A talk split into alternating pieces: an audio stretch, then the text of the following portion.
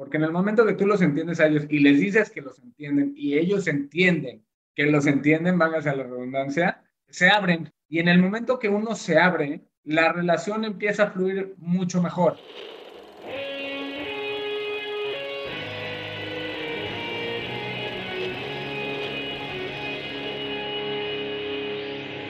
Bienvenidos a Volver al Futuro Podcast, donde platicamos con las mentes que nos impulsan a crear el nuevo paradigma de salud y bienestar, conducido por Víctor Sadia.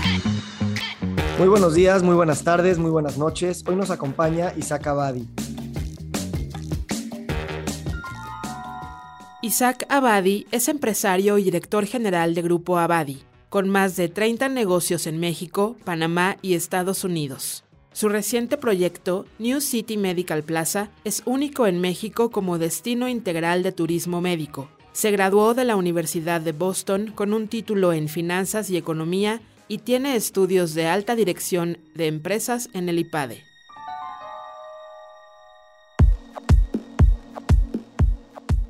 Isaac, gracias por estar aquí. Víctor, gracias por invitarme. De verdad que siempre platicar contigo es un placer. Hace unos años me platicaste que saltaste de un, de un barco y te pegaste en la cabeza y te desmayaste. ¿Qué pasó ahí y qué significó eso en tu vida? Bueno, en ese momento estábamos con unos amigos en un barco y brinqué y luego me cayó un amigo encima. Este, salí flotando y me sacaron del, del agua. Me mi mismo amigo que me cayó encima me sacó el agua, me volteó y estuve 40 minutos inconsciente. Mi esposa primero pensó que me había muerto, luego que me había quedado paralítico, luego que me había quedado pendejo, o sea, porque le preguntaba lo mismo 20 veces. Este, 40 minutos, una hora después llegamos, empecé a retomar conciencia y me llevaron al hospital. Gracias a Dios no me había pasado absolutamente nada físico en el hospital. Sí me estaba doliendo mucho este, pues, el cuello y el golpe que me había dado, pero um, físicamente no había nada más allá este, sí un concussion que fue un partaguas en mi vida. En el momento que yo, me di, que yo tuve el accidente y cuando ya me empecé a dar cuenta de todo lo que había pasado, dije, es que no puedo hacer deporte, no puedo trabajar porque no me estaba pudiendo concentrar, porque estaba, estaba muy lento en mi toma de decisiones, no estaba pudiendo ver el teléfono porque me dolía, me dolía la cabeza, este, me tuvieron que subir a una silla para acomodarme los cristales del oído. Y en ese momento que lo estaba viviendo, que había sido una cosa muy mala que había sucedido en mi vida, pero empecé poco a poco a, agradecer esos momentos, a mi cabeza antes de ese accidente iba a 20 mil millas por hora y no paraba y no, no estaba tranquila ni un segundo. Y ese, ese accidente me hizo que, como no podía yo pensar, no podía yo procesar mucho y estaba lento, me enseñó a estar y a disfrutar el atardecer. Llevaba dos años viviendo en mi casa y y estaba en la cama y decía, no puede ser que nunca había admirado este atardecer tan hermoso que, que hay aquí. Nunca había levantado esa mirada para poder ver, porque todo el tiempo en mi cabeza, aunque sí estaba ahí en ese mismo lugar, en ese mismo momento, no en ese mismo momento, perdón, antes, mi cabeza estaba pensando en 20 mil cosas más que no me permitían entender el momento, o sea, entender ese atardecer, disfrutar ese atardecer. También me sucedió con la comida. Empecé a comer y me, tomaba el, tiempo de, disfrutar ese bocado. El tema de mindfulness, que tan famoso es, no lo estaba aplicando yo en mi vida y me di cuenta cómo no todo en la vida es generar más y hacer más. De hecho, estaba tan tranquilo que no me enojaba por nada. Estuve como en un modo zen increíble que después de ver todo esto dije, gracias a Dios. Y fue una de las mejores cosas que me ha pasado en mi vida el tener este accidente. Literalmente los madrazos de la vida son lo que luego se requieren para aprender estas cosas como que luego parecen muy básicas, pero en la pues, sociedad en la que vivimos parecieran que al principio son lujos y después son, son este, privilegios y terminan siendo algo completamente natural, accesible para cualquier persona. Y a veces tenemos que reclamar y luchar contra paradigmas, creencias, inercias, para darnos cuenta que están ahí. Creo que también tuviste tú dos golpes importantes. Bueno, es, perdón, perdón por disminuirlo así. No se puede siquiera decir que son golpes, pero ¿cómo fue el periodo de perder a, tu mamá? Porque sé que fue un periodo largo y después fue una cosa muy, muy rápida con tu papá.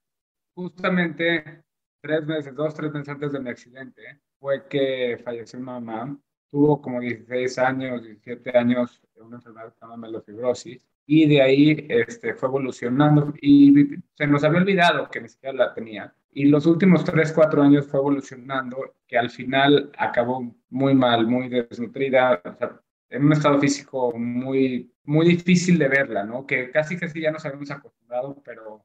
Y luego se le convirtió en leucemia y fue que peleando y haciendo todos hasta lo imposible fue que falleció. Y ahí mismo fue donde se, nos se me despertó a mí, a mis hermanos y a, los, y a, él y a, mi esposa, a los que nos rodean, la cosquillita de ¿qué pasa? O sea, ¿qué pasa? ¿Qué le pasa a la gente después de esta vida? ¿Por qué estamos acá? ¿Para qué estamos acá y a dónde nos vamos? Cosa que no nos cuestionamos nunca. Hasta que vemos la muerte tan cerca que decimos, a ver, espérame tantito, ¿quién soy y para qué estoy aquí? Entonces, fue un despertar que tuvimos y yo en lo personal fue un despertar muy fuerte que tuve al empezar a entender qué es lo que sucedía después de la vida y qué significaba la vida, qué quería decir soy Isaac Abadi, ¿sí me explicó?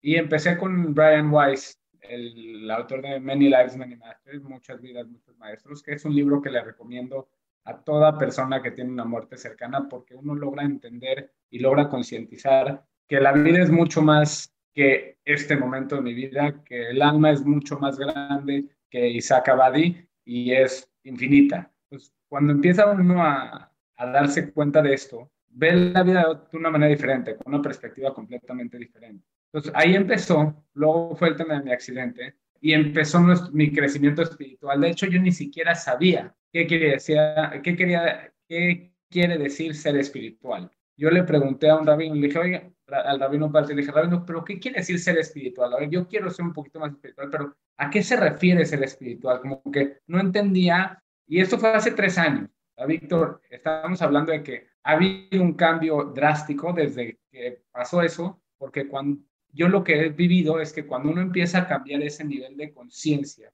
y empieza a cuestionarse las cosas, lo que sea que sea, empieza a cuestionarse las cosas, empieza a agarrarle más sentido a lo que uno hace y a lo que uno vive y para qué uno está acá.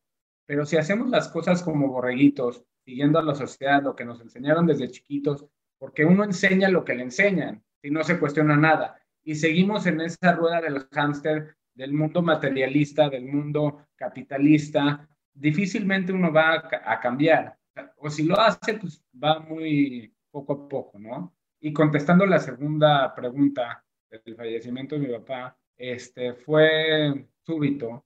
Fue, estaba en una moto y le di un paro cardíaco, le di un paro y ahí se quedó de la nada. Está en Panamá, nadie nunca nos las esperábamos, estaba lleno, lleno de energía. Es una persona que, que no paraba un segundo, que todo el tiempo estaba de fiesta, que estaba de viaje, que estaba riéndose con la gente, que estaba trabajando, que estaba activo todo el día, haciendo lo que, lo que quería.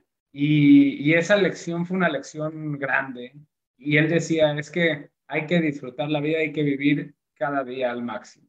Dije, nunca sabe uno a cu cuándo le toca. Y cuando uno vive pensando que puede ser su último día y uno agradece cada mañana que se despierta, de gracias por darme un regalo más de vida, un día más que es un regalo más en esta vida, cambia completamente su día, porque ya está agradecido con todo lo que sí tiene. Y es algo que, que me ha cambiado también muchísimo. Una de las cosas más que, que me he dado cuenta con estos sucesos es de que también todo es perfecto, que el mundo es perfecto, que si mi mamá no hubiera fallecido, mi espiritualidad no hubiera comenzado, si mi papá no hubiera fallecido, hubiera sido muchísimo más difícil, porque él estaba más metido en el negocio, y era de otra corriente completamente la misma, yo poder implementar e impactar a la gente que estamos impactando dentro de la empresa.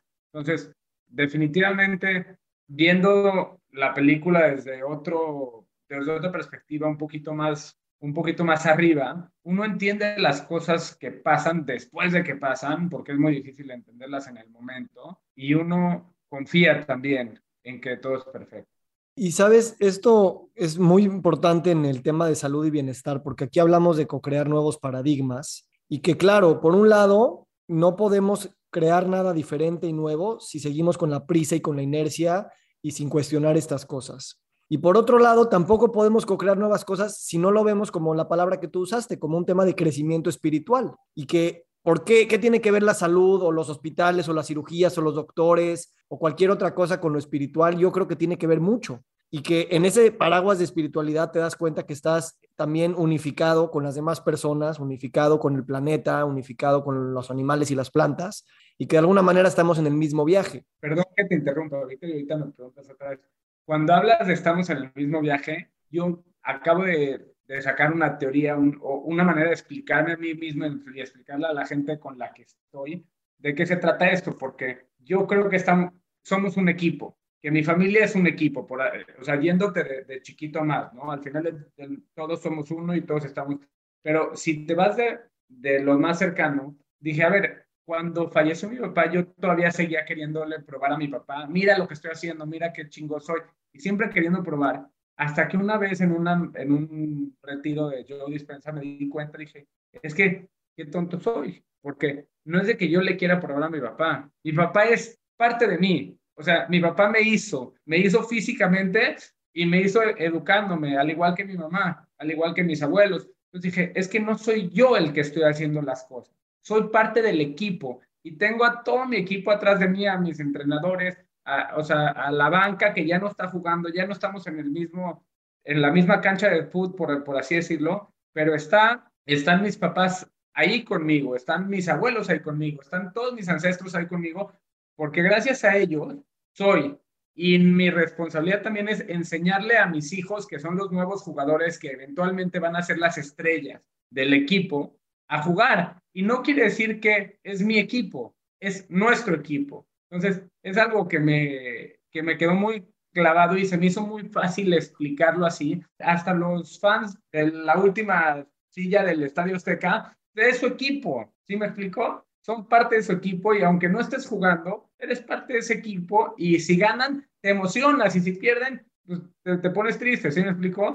Me encanta. Me encanta. Y, y, otra, esa es otra forma de caracterizar los cambios de paradigmas, que son conversaciones eternas entre nosotros y nuestros padres y ancestros, no solamente los de sangre, sino también nuestros maestros, las personas que nos dijeron cómo tenía que hacerse el mundo, y nosotros con nuestros hijos, de heredarles también esa creatividad y esa opcionalidad de que también ellos son los creadores del futuro. Y creo que eso es algo que ha sucedido mucho en salud y bienestar, en, hablando de la industria, porque a veces pensamos que solo es de una manera o vivimos en una sociedad donde está todo muy industrializado o donde está muy separado el, healthcare del wellness y que hoy en día nos damos cuenta que, pues, no, o sea, está separado a nivel negocios y conceptual, pero no puedes pensar en la mayoría de las veces hacer un trabajo completo de salud si no unes las dos cosas. Entonces yo de alguna manera siento en ti que ese, ese cambio que nos estás platicando también está teniendo una repercusión interesante en tu visión de negocios. Te metiste, creo, en salud por temas más inmobiliarios y dijiste, voy a hacer esto de turismo médico, platícanos esta historia, pero ¿qué es lo que llevas aprendiendo en estos primeros años de estar en esta industria y hacia dónde ves proyectado que se va a mover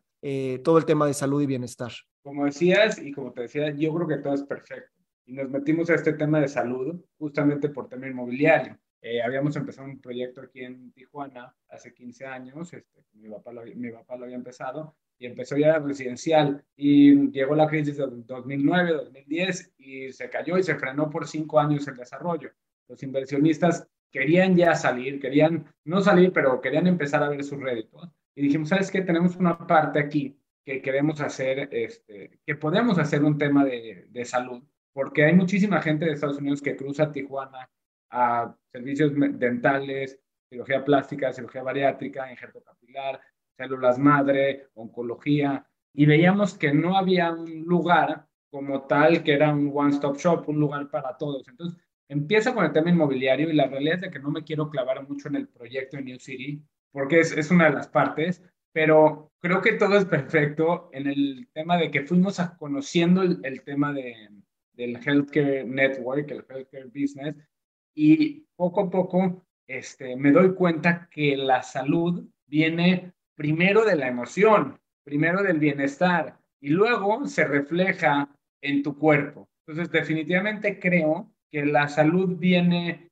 o sea, el tema de salud es mucho más allá que lo físico, que estamos en lo físico y no nos vamos a quitar de lo físico porque es, en esto estamos ahorita viviendo este momento con nuestros cuerpos físicos, pero entendiendo y elevando esa conciencia de que de algún lado viene eso físico y por alguna razón se manifiesta de esa manera dentro de nuestros cuerpos, hay manera de arreglarlo antes de que se manifieste. Entonces, ¿en dónde veo las cosas? Pues, y estoy yo aquí en este lugar, en esta oficina, en, este proyecto que hicimos, que gracias a, agarró un nombre increíble. Nunca habíamos pensado que, que hubiera agarrado lo que agarró. La atracción que agarró fue increíble pero yo creo que todo es perfecto y todo es para, para seguir con esto físico, pero sumarle todo lo espiritual y todo eh, lo emocional. Claro, y por eso veo que tú has, has traído a tu empresa eh, lo que se podría caracterizar como corporate wellness, en el que estás haciendo programas con, tus, con tu equipo para poderlos invitar a tener un viaje de conciencia personal y que, usando tu analogía, es o sea, empieza en lo emocional y después en el cuerpo físico, pero también en el cuerpo del equipo, en el cuerpo de trabajo, en el cuerpo empresarial, se refleja. Y me imagino estás viendo también esas, esas indicios de nuevas creatividades, nuevas empatías, que gracias a que estás permitiendo ese desarrollo de conciencia dentro de la empresa, la empresa también puede evolucionar a proyectos que a su vez posibiliten esa conciencia y esa, eh, esa generación de bienestar a tus clientes y pacientes seguro y una de las cosas más importantes por la cual estoy haciendo esto es el propósito. darte cuenta de cuál es el propósito en tu vida y que no es nada más generar más riqueza. Este, un libro que me, me dejó muy grabado es The Happiness Advantage y te habla cómo la gente feliz es muchísimo más exitosa. Y no lo hicimos necesariamente para que sean más eficientes en la empresa, sino porque creo que la gente feliz es muchísimo más agradecida, eficiente, confiable, este, entonces, empezamos a meter varios programas en, eh, la empresa. Uno de ellos, por ejemplo, es el lunes de crecimiento. Todos los lunes eh, de 8 a 8.45 tenemos un ponente diferente, el cual platica de cosas nuevas, cómo mejorar tu vida, este, de diferentes maneras, ¿no? Entonces, nos conectamos todos por Zoom y es un Zoom este, de 45 minutos aproximadamente, de temas personales, ¿no? De temas empresariales. Luego tenemos una eh, terapeuta este, que también les da terapia psicológica a varios, a los que están interesados. Creamos un, un programa el cual yo activo, cada uno da una iniciativa, uno puede dar una iniciativa y una de las iniciativas, por ejemplo, fue la pauta laboral activa. Una de nuestras colaboradoras dijo, es que estaría muy padre que a mediodía pues, nos den cinco minutos para relajarnos y desestresar. Pues, está buenísimo.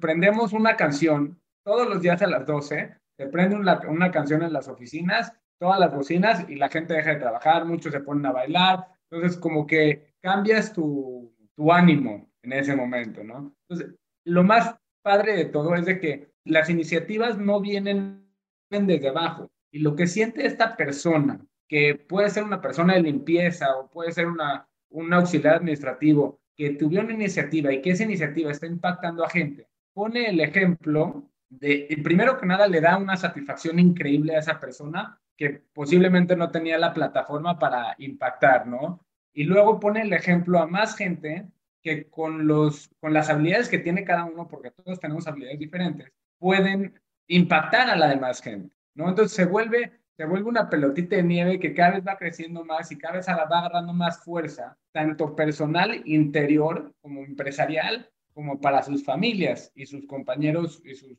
amigos a los que les comparten todo esto. Me imagino tú como, mira, yo, lo que yo veo que eso hace que funcione en tu empresa no es que te contrataste una empresa que te dijo que hacer estos programas iban a dar con ventajas competitivas, que iban a dar más innovación, más creatividad, más retención de talento. Como yo lo veo es que tú estabas viviéndolo de manera personal y dijiste, ¿cómo no lo voy a compartir? Y no lo voy a compartir con la gente más cercana. Entonces, yo lo veo que tú lo compartes desde un lugar de completa exteriorización de quién eres tú y me pregunto si al principio no te daba como miedito o te daba así como pena a lo mejor estar hablando de meditación con gente que a lo mejor te veía como el director general y pues tú qué me vas a estar diciendo. ¿Cómo fue para ti esa naturalidad o no de, de meter esta filosofía dentro de la empresa? Sabes que es que mi personalidad es muy abierta, no, no, no me da pena muchas cosas, entonces, y soy quien soy y expreso quién soy. Entonces, y también creo que me dieron estas facultades.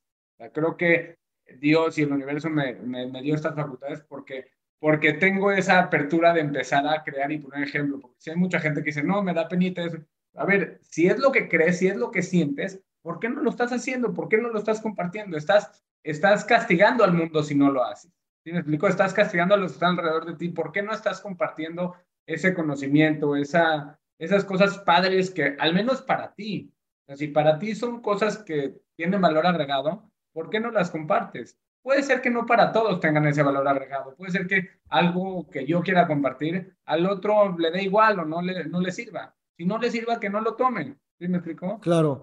y, realmente sí, así empezó. Y, yo algo siempre también he visto en ti que es como no, no pedir perdón por quién eres, ¿no? Porque obviamente gente como nosotros nacimos en, un, en demasiado privilegio, este, de, de muchas maneras, educativo, comunitario, económico, y a veces también como que nos cuesta trabajo compartir desde ese lugar porque pues no todos tuvieron lo mismo y a lo mejor sentimos o culpa o simplemente no, nos sentimos inseguros. O sea, ¿cómo ha sido para ti el, el compartir esa abundancia sin, sin pedir perdón ni permiso de que así te tocó y al revés, usarlo como una plataforma para que todos los demás lo puedan vivir igual? Es que realmente así lo veo, Víctor. Al principio, muchas veces como te cuestionas, ¿no? Dices, ¿cómo puedo ir a comer un restaurante que te, pues, que te salga dos minutos la cuenta si es lo que gana una persona de limpieza a la semana y tú te lo gastas en una sentada. Y sí hubo un tiempo en mi vida que estuve mucho tiempo en contra de, ¿no? O sea, decir, sintiéndome culpable que, que, lo estaba haciendo. Pero una de mis terapias, este, de hecho, mi, terapeuta, mi psicóloga, este, me dijo, dice, es que, ¿por qué no te vas a premiar? ¿Por qué no te vas a, a dar lo que, lo que tienes y lo que puedes? Porque como que me quería ganar todas las cosas. Si me explicó, no podía disfrutar de lo que, de lo que ya tenía. Y económicamente hablando, el no gastarlo está cortando el canal, no está dejando que fluya. Si lo gastas, va a fluir al dueño del restaurante y va a fluir al, em, al colaborador y va a fluir, entonces va a seguir fluyendo. Pero si yo que lo tengo no lo puedo gastar, entonces se va a acumular en el banco, se va a acumular, así cuesta, así son las cosas que te gustan, lo puedes hacer y al hacerlo, estás beneficiando a otra gente también, porque estás creando trabajo, estás dejando que gente sea exitosa en sus negocios y se haga el círculo eh, virtuoso. Me encanta. Ahora, tú hablas mucho de hacer empresas humanas y sustentables. ¿Cómo estás conceptualizando esto desde tus modelos de negocio? ¿Qué significa ser una empresa humana y sustentable desde tu perspectiva? ¿Y hacia dónde te gustaría llevarlo en los siguientes 10 o 20 años? Porque siempre hay más sustentabilidad y más humanización que se puede lograr? Mira, cada empresa tiene sus límites, ¿no? O sea, si eres una empresa chiquita y estás empezando, este, no puedes pagar los megasueldos que un corporativo podría, pero sí puedes hacer diferentes cosas. Y yo empezaría por ser empático con la gente, por escuchar, por entender que todos los que estamos trabajando aquí somos seres humanos y tenemos sentimientos y tenemos familias y tenemos urgencias y tenemos cosas. Entonces, yo creo que el tema de ser empático es lo primero que llamaría humano, porque si yo me puedo poner en tus zapatos y me preocupo por ti, es, eso para mí es ser muy, muy humano, es de lo más que hay. Pero poco a poco, lo que yo he vivido, como decías, lo que yo vivo, lo que yo veo, lo que, si yo fui a terapia y me sirvió, dije, ¿por qué no voy a compartir que mi gente pues, negoció un precio de, a la terapeuta y que mi gente puede ir a terapia este, una parte la paga la empresa y ya si quieren seguir, pues la van pagando ellos, pero son cosas que me han servido a mí, las que quiero compartir y las que quiero que puedan permanecer y ayudarle a los demás. Entonces, empresa humana y sustentable, es importantísimo entender que la empresa tiene que ser sustentable. Tiene que, no puedes decir, ah, no, es que yo soy un tipazo, entonces le voy a pagar 50 mil pesos al de limpieza, porque no va a salir el negocio y lo único que va a suceder es que se va a acabar el negocio. O sea, le vas a poder pagar un mes, dos meses, tres meses, boom, ahí nos vimos. Entonces, creo que sí es importantísimo tener la mentalidad del negocio, que el negocio tiene que ser exitoso. Y en, conforme vaya siendo exitoso el negocio, vas a poder implementar diferentes cosas.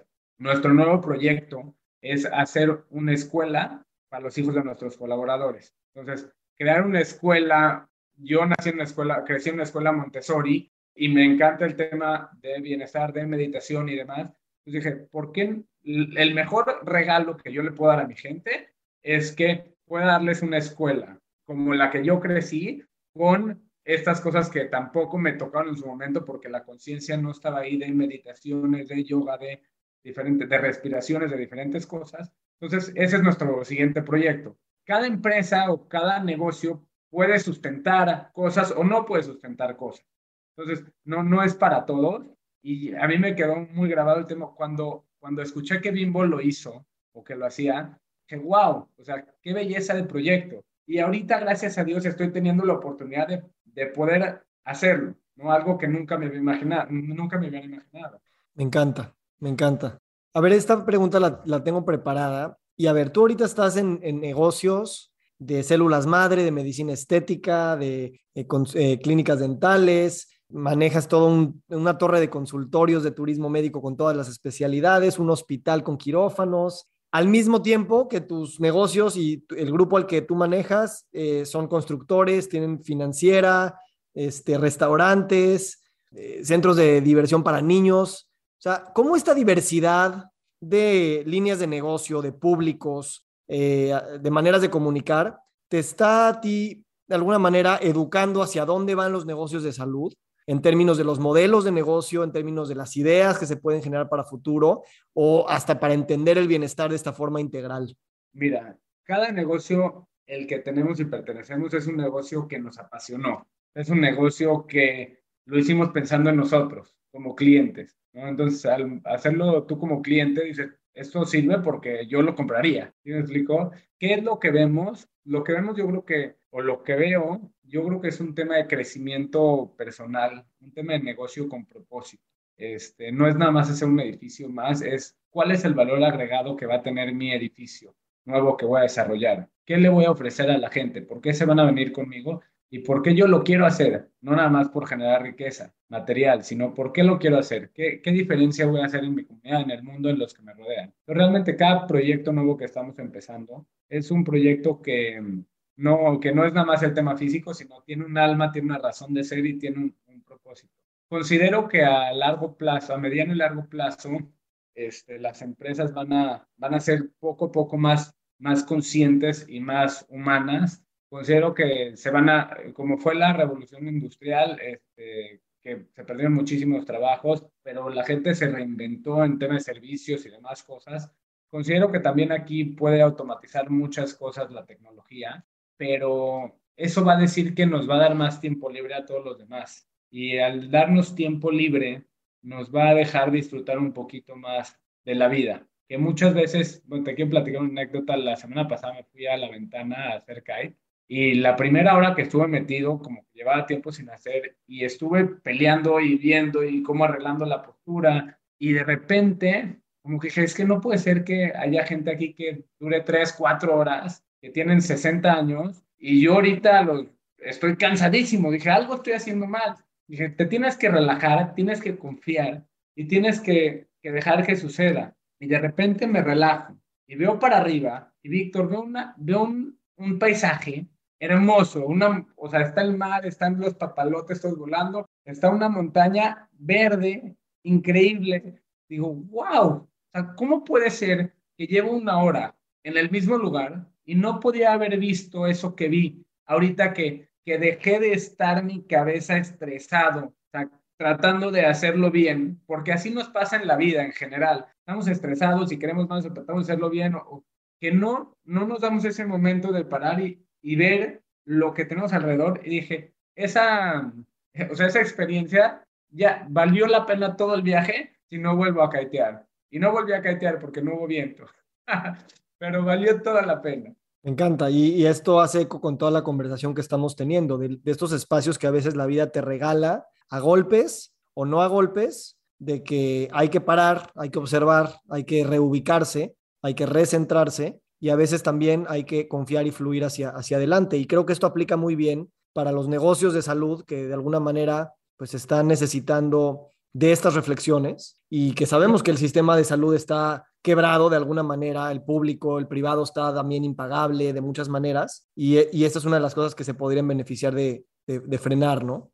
Yo creo que del bienestar, Víctor, es, y el tema, y los negocios de salud más que nada, es incorporar al tema de salud físico, la salud mental y, y, dar ese seguimiento. Por ejemplo, los bariatras que tienen sus procedimientos, que, que luego tengan ese seguimiento con la nutrióloga y con la psicóloga y con toda esta gente, porque es un cambio muy fuerte que están teniendo en su cuerpo y tienen que saber cómo, cómo llevarlo adelante y cómo integrarlo a sus vidas. Entonces, va mucho de la mano con el tema de salud mental, este, igual tema de células madre que es innovación, este, justo estamos queriendo hacer un nuevo, un nuevo negocio que, y no, no lo quiero llamar negocio, es un nuevo proyecto más bien, que es como de retiros espirituales, de retiros holísticos, en los cuales cambias la perspectiva y te enseñamos. De hecho, una de las cosas que te, que te había platicado es que en el hotel, en Quad, tenemos, es un hotel business wellness. En vez de ser un hotel business o un hotel de recuperación médico, es un hotel en el cual tenemos frases de bienestar, tenemos agua con limón para poder eh, alcalinizar tu cuerpo en las mañanas, tenemos aromaterapia, este, hay clases de yoga, de meditación, etcétera. Y tenemos todo eso porque mucha gente tampoco conoce de cuáles son las cosas positivas. Por ejemplo, el agua viene, dice LOD en el agua, ¿no? Entonces, el estudio de, de Moto que habla cómo las moléculas son afectadas por las intenciones o por las palabras o por la vibración de las cosas, algo que muy poca gente sabe, pero al nosotros ponerlo y tenerlo y poner el letrerito, pues ya estamos haciendo conciencia en la gente y están aprendiendo. Entonces tenemos una plataforma para que nuestros clientes también puedan aprender y puedan superarse y es algo que se pueden llevar a su casa a mediano o largo plazo para seguir haciendo. Me encanta. Otra pregunta que te tenía preparada es, ¿cómo ha sido para ti como hombre de negocios eh, empezar a hacer negocios cada vez con más doctores? ¿Cómo ves esa relación del empresario y el médico? ¿Y qué retos tienen, así como qué posibilidades tenemos para seguir aprendiendo de estas alianzas sinérgicas? La realidad es de que los doctores este, tienen una mentalidad muy diferente a la de un empresario o a la de cualquier otra persona. Están muy enfocados en, en lo que es eh, pues, la salud, en lo que es tus estudios, en lo que ellos hacen y saben hacer. Y en el momento que entiendes que no piensan como tú, ¿por qué? Porque tienen una educación diferente a la tuya. No fueron a una escuela de finanzas o de negocios, fueron a una escuela de, de medicina. Y puedes lograr entender qué es lo que quieren y por qué lo quieren.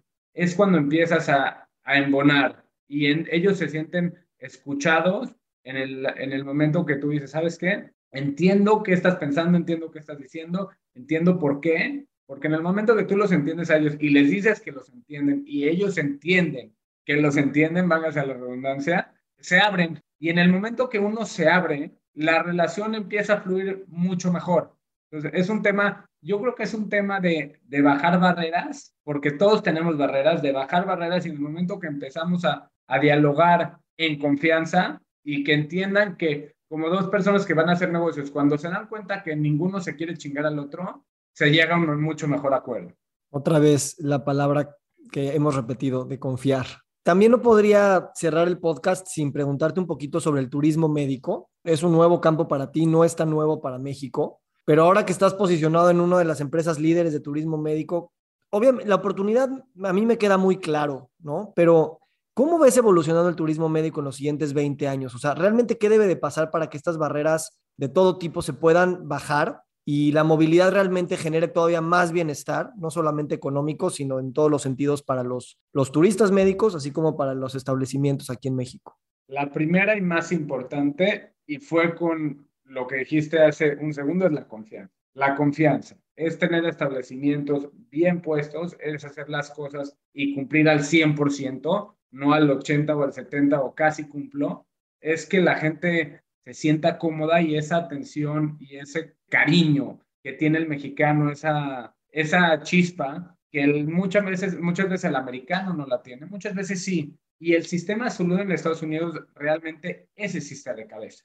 Este, es como si vas a un restaurante y, y no sabes cuánto cuesta cada cosa y te llegan con una cuenta, piensas que vas a comer una hamburguesa de McDonald's y te llegan con una cuenta de 500 dólares oye, ¿de dónde, qué sentido hace que me estás dando una cuenta de 500 dólares y me acabo de comer nada más una hamburguesa? Entonces, este, está, muy mal estructurado por allá, lo cual nos da una ventaja competitiva muy importante a México de poder hacer las cosas bien. Como te digo, certificar las instalaciones, certificar los hospitales, dar esa atención, dar ese seguimiento, agarrar esa responsabilidad del paciente y no nada más operarlo y ya te fuiste a tu casa y ve a tu doctor de cabecera.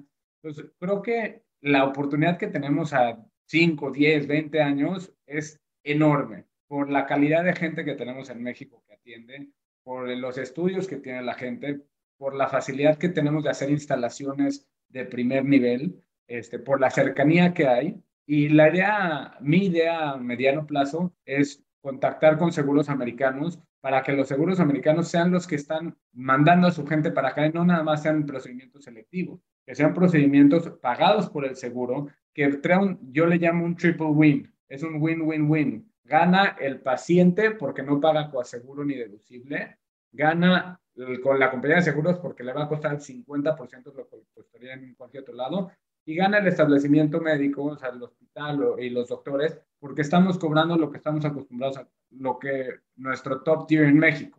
Entonces, los tres ganamos y es un tema nada más de confianza. A eso, a eso se, hacer las cosas bien para poder dar esa confianza.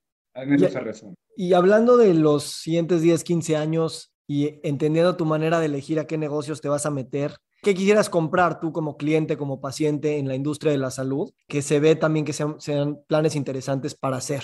Psicodélicos. Los psicodélicos son una herramienta increíble, te lo digo porque personalmente ya la viví, ya, ya probé ciertos psicodélicos que han ayudado a tener una perspectiva del mundo completamente diferente, a entender. Este, se, se satanizó mucho llamándolo drogas, como si el Tylenol no fuera una droga, pero usándolas con respeto, creo que es algo que puede ayudar a toda, toda, toda la sociedad. Yo creo que es, son sustancias que, que son muy sabias, que te dan lo que tienes que ver. Este, son sustancias que usaban gente, los antepasados, toda la vida, desde los, desde los que estaban en el monte Sinai o, o los indígenas de, de, los mayas o los aztecas, este, los africanos. son sustancias naturales, son sustancias este, bueno, muchas de ellas naturales, otras ya sintéticas, pero con el fundamento del propósito que tienen.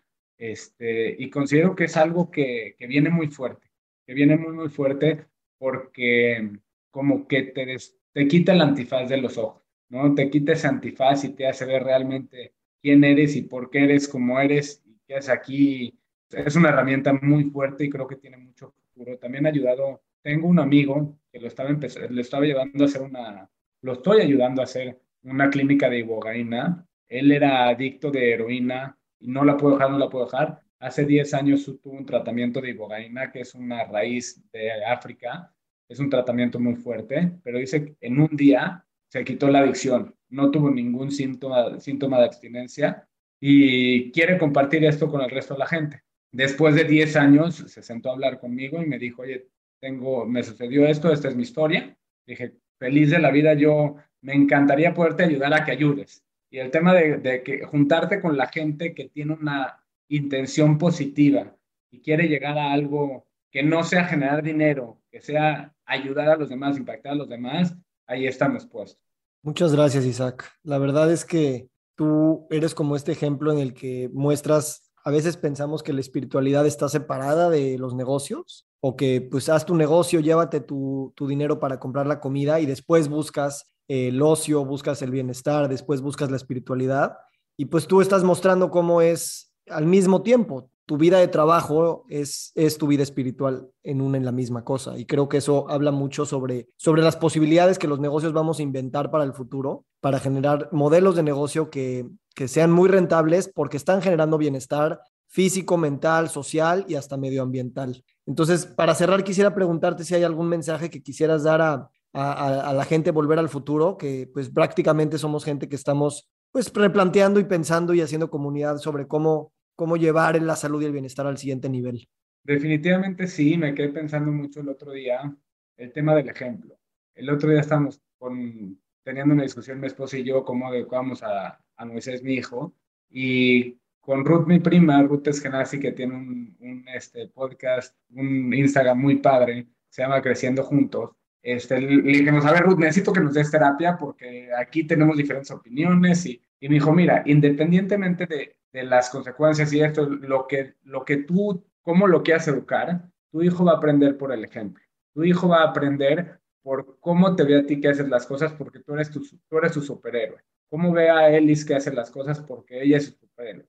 Entonces, me di cuenta yo también cómo aprendí del ejemplo de mi papá y cómo poniendo el ejemplo en mi empresa, hago que las cosas sucedan. Como decías, yo no contraté a ninguna empresa que nos venga a dar ese wellness. ¿Por qué? Porque uno tiene que creer en lo que hace y uno tiene que estar convencido y uno tiene que ser el primero que hace las cosas con convicción, con amor, con cariño, con el corazón y entregado a eso para que realmente suceda. Porque si tú dices una cosa y haces otra, o sea, tú dices, oye, es que es malo tomar agua y me ves tomando agua, oye, aquí no hay congruencia alguna. Entonces, realmente el tema del ejemplo es algo que ahorita me está dejando muy, muy pensativo y cómo toda la gente tiene una habilidad. Todos tenemos habilidades. Y si dejamos de hacer esas habilidades o no compartimos esas habilidades con el resto de la gente, no estamos incentivando a la demás gente a poder abrir esos talentos que tiene también. Entonces, ese tema del ejemplo, de hacer las cosas porque la gente nos está viendo y todos nos estamos viendo a todos. En el momento que tú haces algo, estás poniendo el ejemplo. No sabes quién te está viendo, pero estás poniendo el ejemplo. Y ya ves qué ejemplo pones, impactas a los demás. Igualmente, este, la gente que sabe que tiene un talento o que sabe que puede hacer algo, pero no lo hace por pena, está perjudicando a los que lo podrían estar viendo y podrían crear un efecto, un efecto en él. Muchas gracias, Isaac. Una gran manera de cerrar esta conversación. Tú siempre dices que yo soy el de, el de las ideas, pero yo lo que veo en ti es este flujo completamente fluido, flexible, natural entre el pensar y las ideas que tienes, el hacer que se termina destilando en tu forma de, de ser, ¿no? Entonces, gracias por mostrarnos esto desde tantas perspectivas y pues invitarnos a seguir co-creando nuevos paradigmas en salud y bienestar. Víctor, muchas gracias. Que estés muy bien. Igualmente.